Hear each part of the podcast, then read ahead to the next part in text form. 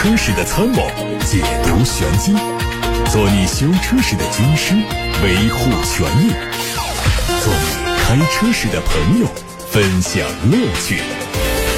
调频九二七，傍晚六点半，董涛说车，只和车友在一起。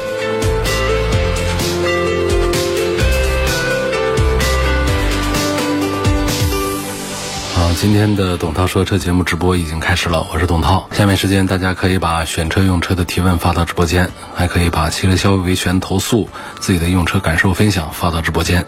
参与节目互动的热线是零二七八六八六六六六六，还有董涛说车微信公众号都能留言。看新闻，最近长城汽车零焦虑智能电动新技术暨摩卡预售发布会在保定哈弗技术中心举办。为品牌发布了全新的零焦虑智能电动新品类，开启了零焦虑智能电动车出行的新赛道，并且率先实现了制高点的占领，成为中国第一个燃油汽车到新能源彻底转型的代表。作为魏牌零焦虑智能电动品类的第一款作品，摩卡的 DHT 插混正式开启预售。零焦虑智享版是二十九万九，这是两驱版本；四驱版本的性能版是三十一万五。摩卡 DHT 插混搭载了超长纯电续航的智能 DHT，实现了中国旗舰产品性能、智能、品质的全面颠覆。在近日举办的第四届海口国际新能源暨智能网联汽车展览会上，长安乘用车高端产品序列 UNI 积极拥抱新能源时代，以“预享混动新境界”为活动主题直播参展。作为搭载蓝鲸 IDD 混合动力系统的第一款产品，全程零焦虑电混 SUV UNI K IDD 正式开启了预售。两款产品的官价是十七万六千九到十九万二千九。与此同时，IDD 正式开出了售价。一千六百九十九元的 IDD 运动流光套件，以及售价一千九百九十九元的 IDD 舒享超感套件，长安 UNI 为用户提供了更多的个性化选择。此前有威马 EX 五车主爆料说，威马厂家借着检查车辆的名义，偷偷的对车主的车辆锁电。原来可以行驶三百五十公里的车，经过全面检查之后呢，只能行驶不到三百公里。面对用户质疑、投诉以及媒体的多次曝光，威马汽车迟迟不能正面回应，引发众多车主的不满。一百七十三名车主现在联名向威马汽车厂家发送了律师维权函。去年和前年。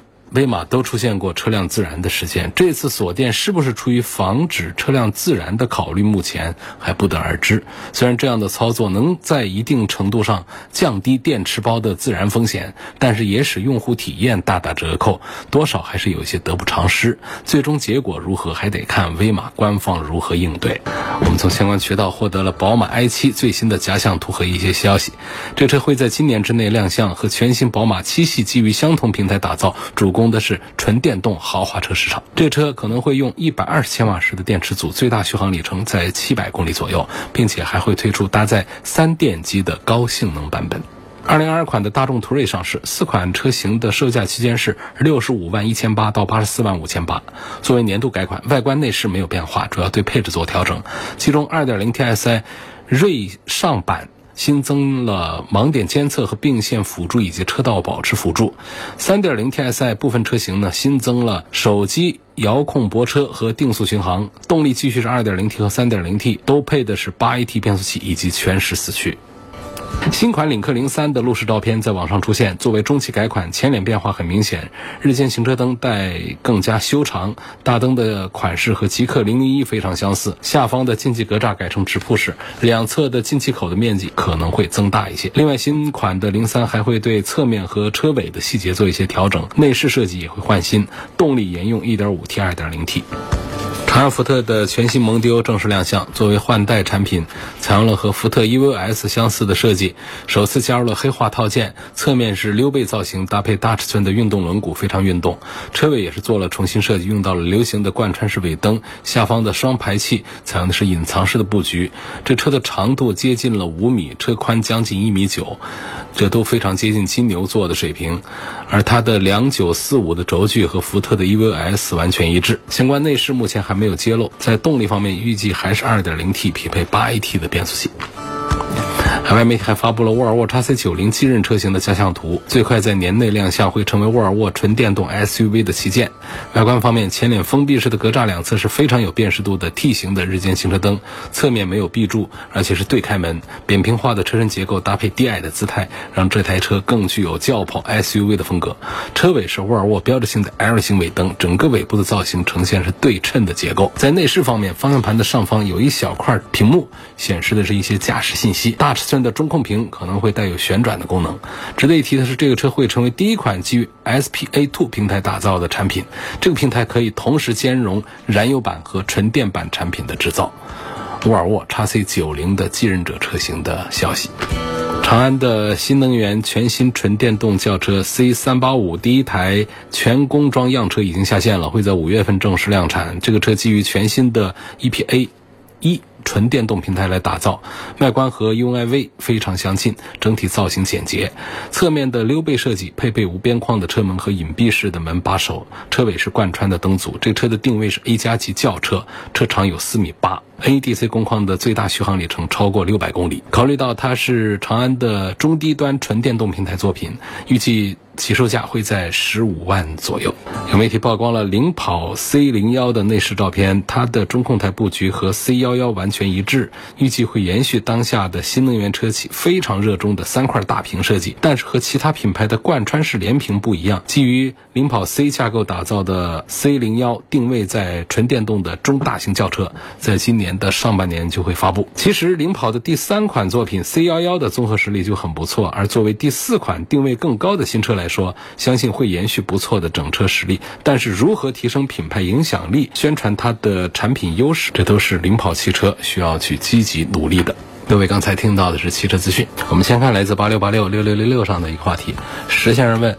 本田 URV 啊，这个四驱尊享版、四驱的尊耀版这两款的价格相隔几万块钱，它们的区别在哪儿？哪个版本更值得买？就是说它的顶配和次顶配之间价格是隔了两万多块钱，不到三万块钱。它们的配置上也主要是一些电子化的配置，比方说像安全配置上，我们首先说还是有一些东西的，比方说它的车道偏离预警啊、车道保持辅助啊、道路交通标志识别啊、主动刹车啊这几样东西呢，成本还是不低的。所以这一块呢，在安全里面。也还是比较重要的，这算一个。呃，另外呢，像自动泊车入位，这个在我看来它是比较鸡肋的一个配置，但是它的成本也不低。然后再加上其他的一些抬头显示啊、座椅的一些电动啊一些东西，所以总体上讲，我觉得多花这个几万块钱呢，意义不是太大。买这样的顶配肯定是放弃性价比而追求更全面的配置的。如果我们是在追求性价比的话，哪个值得买？我是赞成买它的次顶配，那几万块钱把它节约下来的。有个网友问我的话题说：“这个宝骏现在的销量为什么这么差？”分析宝骏，宝骏曾经在刚出来的时候是卖的非常好的，谁家开个宝骏的四 S 店，那等于是印钞机啊，非常好卖。它几款入门的这个低价位的产品，个子又大，价格又便宜。堆的配置还看起来不错，但是呢，二零二一年的数字是非常惨的。几年的时间吧，应该是销量蒸发了将近百分之八十，因为它过去曾经是一个百万销量的一个车企，但是二零二一年只有二十万的销量，是不是蒸发了百分之八十走了？那问我原因是什么？我觉得首先说它热销的原因其实很简单，就是它当时的定位非常的精准，就低廉的价格就是重中之重。因为当时不管是七三零啊、什么五六零啊、五幺零，他们的价格都在十万以内。六到八万块钱，选择这个价位区间的呢，往往是资金有限或者是第一次买车的。消费者他们追求的就是更高的性价比、更便宜的价格，只要堆头可以就可以。那这个车子呢，在碰撞实验当中一撞就碎啊，但是大家都不太关注，因为六到八万块钱买那么大一个车，大家平时也不是太关注汽车方面的一些东西。但是呢，现在我们消费在升级啊，消费者也在成熟升级，低端车的市场是逐渐的萎缩。然后它其实最近的三年，比方说从二零一八一九。二零二零三四年以来，国内汽车市场出现多年以来的这种负增长，很多的品牌都面临很大的压力。这个时候，它本身这个产品底蕴不厚重的宝骏，出现销量下跌是非常自然的。那合资品牌的价格都在往下探，那大众还推一个捷达呢，跟咱们自主品牌抢食。所以这样的话，倒逼着自主品牌都向上发展。那宝骏当时呢，在一九年的时候也想办法向上争取一口氧气。还记得在一九年推了一个钻石标，原来是一个码头标，很土很丑，对不对？然后推了一个很洋气的一个钻石标，宣称要开启一个时代。但是这个标显然是拯救不了宝骏这个品牌的，所以在产品质量方面呢，显然是六七万块钱车不可能有很好的保障。那么刚推出来，大家买，它用个两年就得坏，所以这一坏。口碑一传开，说这车质量不好，就影响它销量。二零二零年央视三幺晚会上，汽车行业唯一点个名儿就点宝骏，啊，反映它的变速箱异响啊、顿挫啊、撞击啊等等都没有妥善的解决，4S 店的态度也做得不好，所以呢，一根稻草，最后压死了这个骆驼。我觉得导致这个品牌现在下滑这么厉害，蒸发百分之八十的销量，还是跟最早啊没有做中高端的。产品储备一味的打这个低价市场，它是很容易遭受灭顶之灾的。而且打这个低价市场呢，又放弃了产品质量的控制。那么有个几年之后，你想原来有一个众泰，众泰就是这样，刚出来的时候颜值很高，堆头很大，价格很低，还没在路上实验呢，大家不知道它的质量怎么样，一个劲儿的买，所以当时一冲销量就起来。用个几年，那车老爱坏。那么市场口碑一崩塌，整个销量就崩塌。现在众泰去哪儿了？宝骏去哪儿了？就是这样的结局，并不意外啊，并不突然。下一位朋友问：这个凯迪拉克的 XT6 的智能可变缸引擎靠谱吗？是个什么样的工作原理？没有绝对的靠谱之说，但是目前确实没有听说它的这个可变缸发动机出过什么问题。凯迪拉克的 ST6 的智能可变缸引擎呢，是集成了，呃，他们通用家独到的一个可变气门管理技术，然后电脑通过实时监测不同的动力需求，根据不同的动力需求来自动的调节发动机进气门的开闭程度。这款发动机呢。总共有三种工作模式，一个是两缸的超经济模式，一个是四缸的经济模式，还有一个是四缸的高性能模式。那比如说急加速的时候就需要用到四缸的高性能模式，日常城区行驶呢就是一个四缸的经济模式，高速巡航显然就要用到两口缸的超经济模式。总之就是它会根据不同的路况来自动调节发动机的工作模式。通过这样的手段来进一步的提升它这个呃燃油经济性，这是说的凯迪拉克的 XT6 智能可变缸发动机。有位网友问：增程式的动力它到底是不是个过时的技术？增程式的动力呢，就是有一台燃油发动机，但是它不会直接用来驱动车轮，它只是当个发电机用。然后呢，是靠电机来作为我们的直接的行驶动力的。这样的一套动力呢，叫做是增程式的动力。那么这个增程式动力它到底是不是个过时的技术呢？既是也不是。说是是什么呢？它这个东西其实不新鲜的，增程的技术其实是在好久那多少年之前就已经在汽车界已经得到应用。最早的二十世纪初的时候，保时捷就为了改善电动车的行驶里程，当时是先出来电动车的，后出来燃油车的。为了改善电动车的行驶里程，给装一个内燃机进行发电。你看，增程式的动力其实比我们的纯粹的内燃机啊，比我们电动机啊来的都还早一些。当时保时捷其实是为了炫技，然后到了这个世纪，全世界都开始节能减排，电动车才被是当做一件正经事儿来做。那其实，在我们的。大货车上、大客车上，早期都已经出现了这种增程式的一些技术的，所以这是第一个说是一个不新鲜的一个技术。那技术是非常成熟的，也已经是很多年了。但是呢，后来大家呢都放弃了增程式的方案，因为随着电池技术的发展呢，还有充电配套设施的完善呢，这个自带充电宝的行为呢，的确是显得有点多此一举。那我们又说，为什么不是我们的欧美车企？都放弃了增程式，但是我们亚洲车企开始采纳这个增程式。那增程版的日产轩逸 ePower 也上市了。那马自达呢，还在研究着把这个转子发动机改成增程器呢。我们的理想、蓝图为代表的国产造车新势力，也都纷纷的选用了增程式的方案。最近刚刚上了一个新品牌，好像也是主推的增程式的动力方案。那么在我们中国这样一个地广人密的。国家现有的基建设施呢，显然不足以完全消除我们的里程焦虑。那在欧洲，呃，在日本有个几百公里的纯电续航，那是完全够用。那地方小啊，但在中国那不一定你能走出省呢。你那几百公里那点续航，我们随便一个省让你走好多小时，走个几百公里，像像十一啊，高速公路充电站排队的这个照片，大家在网上应该看到了，那是盛况，大家有目共睹。确实是在高峰出行的时候，这电动车的续航还是一个很大的难题。所以，也许有的人会说，我们国产的造车新势力呢，就是为了操作简单，绕过技术专利，才选择了这种。钻空子的这种方式来选择增程式的动力方案，其实这样就是放眼全世界呢，纯电动车甚至未必比我们的燃油车更加的环保。这个话不是瞎说的啊！马自达在一八年的时候算过一笔账，他们有一个这样的算法，就是目前主流的 A 级的，就是小型的纯电动汽车，每百公里的耗电量大概是二十多个千瓦时，就是换算下来呢，每公里的二氧化碳的排放量。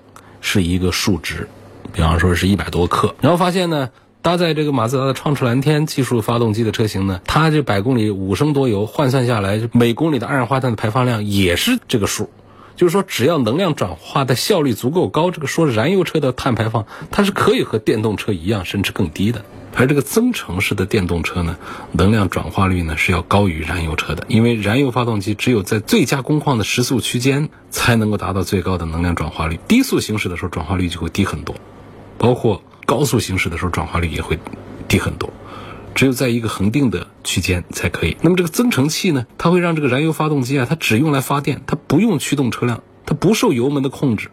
它就可以始终保持在一个最好的工况下。你想，它是不是一个实验室数据了？它相当于装在你的车上，在路上跑，但是它可以跑出实验室的数据，因为在实验室里面，它可以恒定它一个最佳的工况，只需要一个匀速的运转就可以。它当然就可以跑出最低的油耗来呀，这就节能了。所以它也可以保持比较高的能量转化率。所以尽管说这个增程器的热效率呢，可能本身它并不是很高，但是呢，在城市的拥堵路况下。它确实会更加的节能，它的平均碳排放是完全可以低于电动车。所以现在我们人类发电，尤其是在中国，主要还是靠火电，不是说我们的大自然发电占主导的。不管是水电，还是我们的风电，还是核电，所占的这个比重都非常的小，主要还是靠我们的煤炭、火电。那么这个电动车的尽头呢，也是化石燃料燃烧。那只有在核电、风电、水电、光电这样的清洁能源大面积取代火电之后。电动车才能算是真正的环保，所以电动车是人类的未来。但是在这个未来到来之前，增程式电动车确实是一个阶段性的一个比较合适的解决方案。所以我们在节目当中就普及这么一个常识给大家：将来可能就是电动车，但是电动车的电从哪儿来？不是我们现在这样来的，在家里装充电桩这么来的。那将来可能会出现氢能源呢等等这样的一些新的东西。来产生电啊，让我们的车辆能够跑得更好。有位网友在微信后台问：日产的途达这个车怎么样？想买一个通过性好的、兼容一点舒适性的车，是推荐买四驱还是买两驱？开起来有什么区别没有？你是在越野路段下，你就能找到区别。你是在平常路况下，你在街上跑哪有什么区别呢？你买这个途达是为了什么？如果说我们是为了舒适性，为了这个偶尔的一点通过性，是没有必要来买途达的。途达它是一个硬派的越野车，价格很划算，二十万可以买到非承载式的车身，分时四驱，还带个后桥锁，这给了硬派越野起码的一个尊重。动力虽然不强劲。但是二十万的价位你还想怎样？所以从这个硬派越野的需求上，我们来考虑这个途达还可以。但是如果说我要追求这个舒适性啊，我不是要用来越野的话，我劝就是二十万，我们去随随便便买一个城市用途的 SUV，你会看到用料比途达好，舒适性比途达好，配置比途达高。途达的配置多低啊！但是放在一个硬派越野，放在一个二十万的价位来说，我们不能再埋怨它配置低了。它到现在后轮还搞个鼓刹。这是给你改装的吗？我们喜欢玩的，恨不得买一个毛坯房来好好装修嘛，就买一个毛坯车回来，咱们好好的把它改一改，二十万再花个几万块钱把它一折腾，成为一个越野爱好者的一个小伙伴，这个日产途达就非常的能够胜任。我们不是玩那一趟的，咱们就别花二十万来买这个途达了。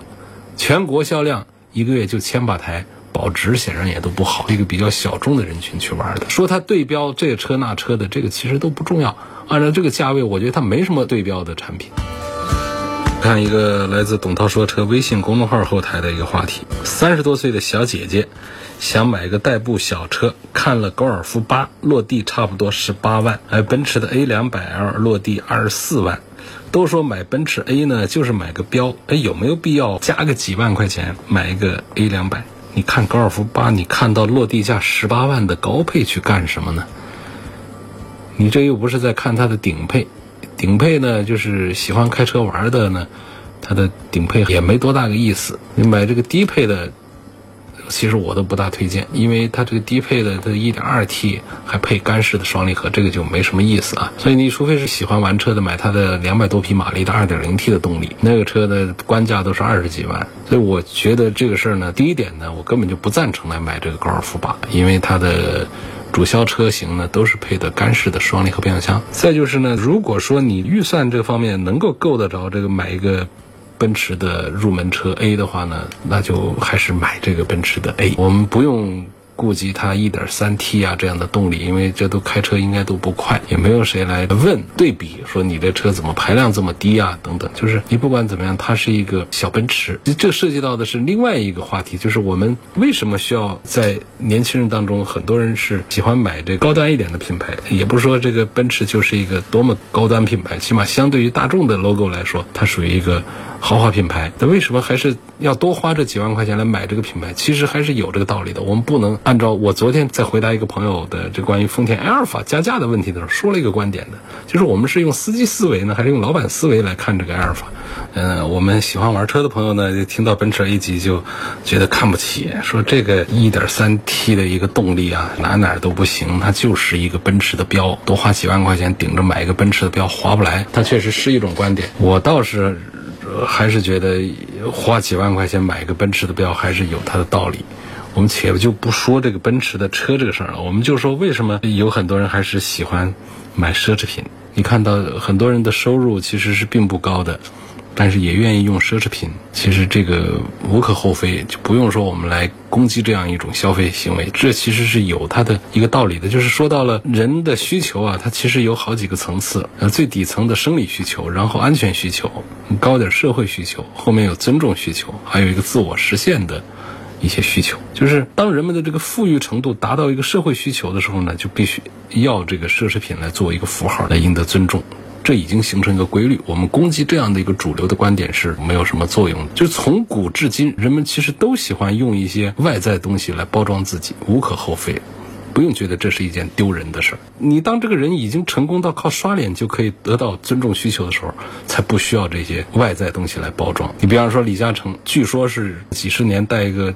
几十块钱的手表，水稻之父袁隆平很长一段时间开那个小赛欧，那他们需要任何的奢侈品和外在的东西来帮助他们包装自己吗？他们不需要了，他们已经成功的可以靠一个名字，靠着一个刷脸就可以赢得尊重需求。但是我们普通的这个人群，你没有这样的一些这方面的一些东西，但是你又需要一些尊重需求的时候，这个时候。一些外在的东西，它就可以很好的帮助你做实现。所以这就是说，我们多花几万块钱来买一个奔驰的 logo 的一个车，哪怕这个车其实各方面都是很入门、很一般，但是它确实带给你的额外的一些价值，也还是有价值的。这些价值相对于你买一个高尔夫的八来说，那是没有办法来取代的。可能我刚才这一番观点呢，颇有争议，争议。也是一件好事。我相信一定有一部分人在反对着这个观点，觉得我们买车嘛就应该买很朴实的。代步用的配置啊，各方面够用就行。观点对。另外一些认为呢，这个品牌啊，给我一些心理暗示，给了我一些外在的包装，它节省很多的沟通成本。然后这个车子呢，它因为带着品牌啊，它本身它几十年、上百年的品牌积累，它本身还有一些内涵。我在享受着这些内涵。还有说这个车里面，因为它是大品牌，所以它在设计方面有独到的新鲜地方，在做工方面也有自己的独到的地方，所以我要多花一点钱来买。这个观点错吗？显然也不错呀，所以大家都对，随便买啊。接下来这个问题是徐先生，他要从空间和保值率方面来对比一下雷克萨斯的 UX 两百 E，嗯，还有这个理想 ONE，主要是考虑雷克萨斯的这一款，可以吧？其实代表的是不同的方向，一个是传统势力，一个是新势力理想 ONE。新势力理想 ONE 的车上有一些东西是雷克萨斯是给不了的、取代不了的。首先，它的互联网思维的一套东西，包括互动方面的一些玩意儿，这个在雷克萨斯上是没有办法。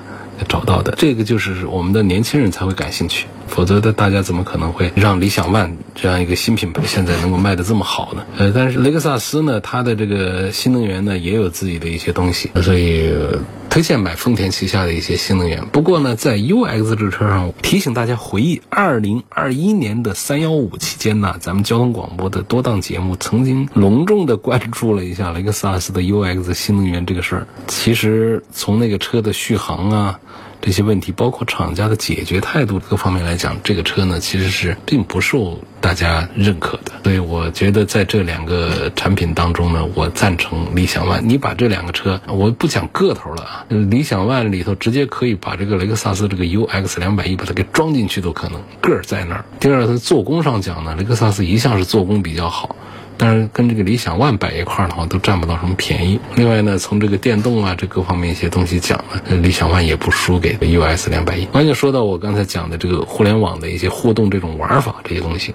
在车里怎么跟这个车交流互动啊？享受的一个移动的一个智联空间这方面，那个 UX 根本就这方面没有什么作为。所以这两款产品当中呢，虽然说这位徐先生他主要在考虑雷克萨斯，估计还是比较传统的一个思维，就认可一个传统豪华品牌雷克萨斯。但是从这个车型上来讲呢，你对比这两个车之后，我觉得你会有不同的想法的。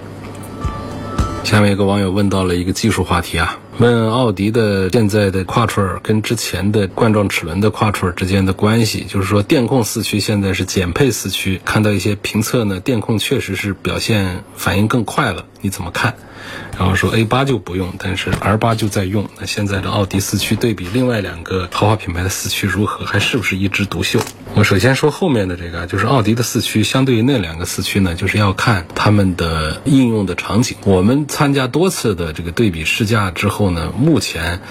觉得还是奥迪的四驱，比方说在绝对湿滑路面，比方说像这个雪地里面的这种湿滑，包括人造的这种水泥上的这种洒水的湿滑，一个是绝对湿滑路面，再就是那种非铺装的那种路面上，这种通过性能讲的话呢，确实奥迪的四驱呢是略胜一筹，但是呢，这种越野的这种障碍的话呢，它还是要分类的。湿滑这是比较简单能看到的。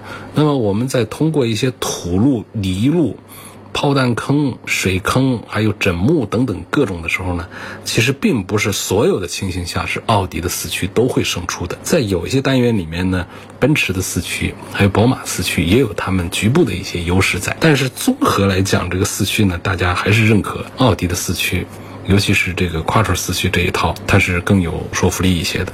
稍强一点的，也不是差距那么大啊。比方说上一个很难的土坡，不是说奥迪的托森的四驱，呱一下子就很顺利的、很轻松就上去了，奔驰、宝马的都哼着就上不去，不是的。都看得出来，你要仔细分析，会觉得，哎，好像奥迪的那个还是要略轻松一点。你要是一走神没注意看的话，你会觉得这三个车都差不多嘛？这是一个对比的问题。第二个对比呢，在奥迪的这个非性能车上用的这种普通的电控的这种四驱，说是不是一种减配？那一套四驱它根本是在奥迪家里跨出来，这用的名声很大。那个其实从专利上讲，那都奥迪买别人家的，而且呢，绝大多数情况下我们其实也用不上那些东西。这奥迪还是得用回自家的东西的话，那就得用。这个电控的四驱也确实是足够大家日常使用，所以在非性能、在低端的或者说中低端的产品上，奥迪用的就是普普通通的电控四驱，虽然也打着 quattro 的这个 logo，那跟早期的托森的差速器的 quattro 那是不一样的东西。那个呢，从这个反应速度上快啊，还有它的响应效率更高啊等等这方面的优势，还是电控的四驱没有办法取代的。但是我们大多数情况下其实也用不上。好，今天就说到这儿，感谢大家收听和参与。晚上六点半到七点半钟直播的董涛说车节目，我们明天的同一时间再会。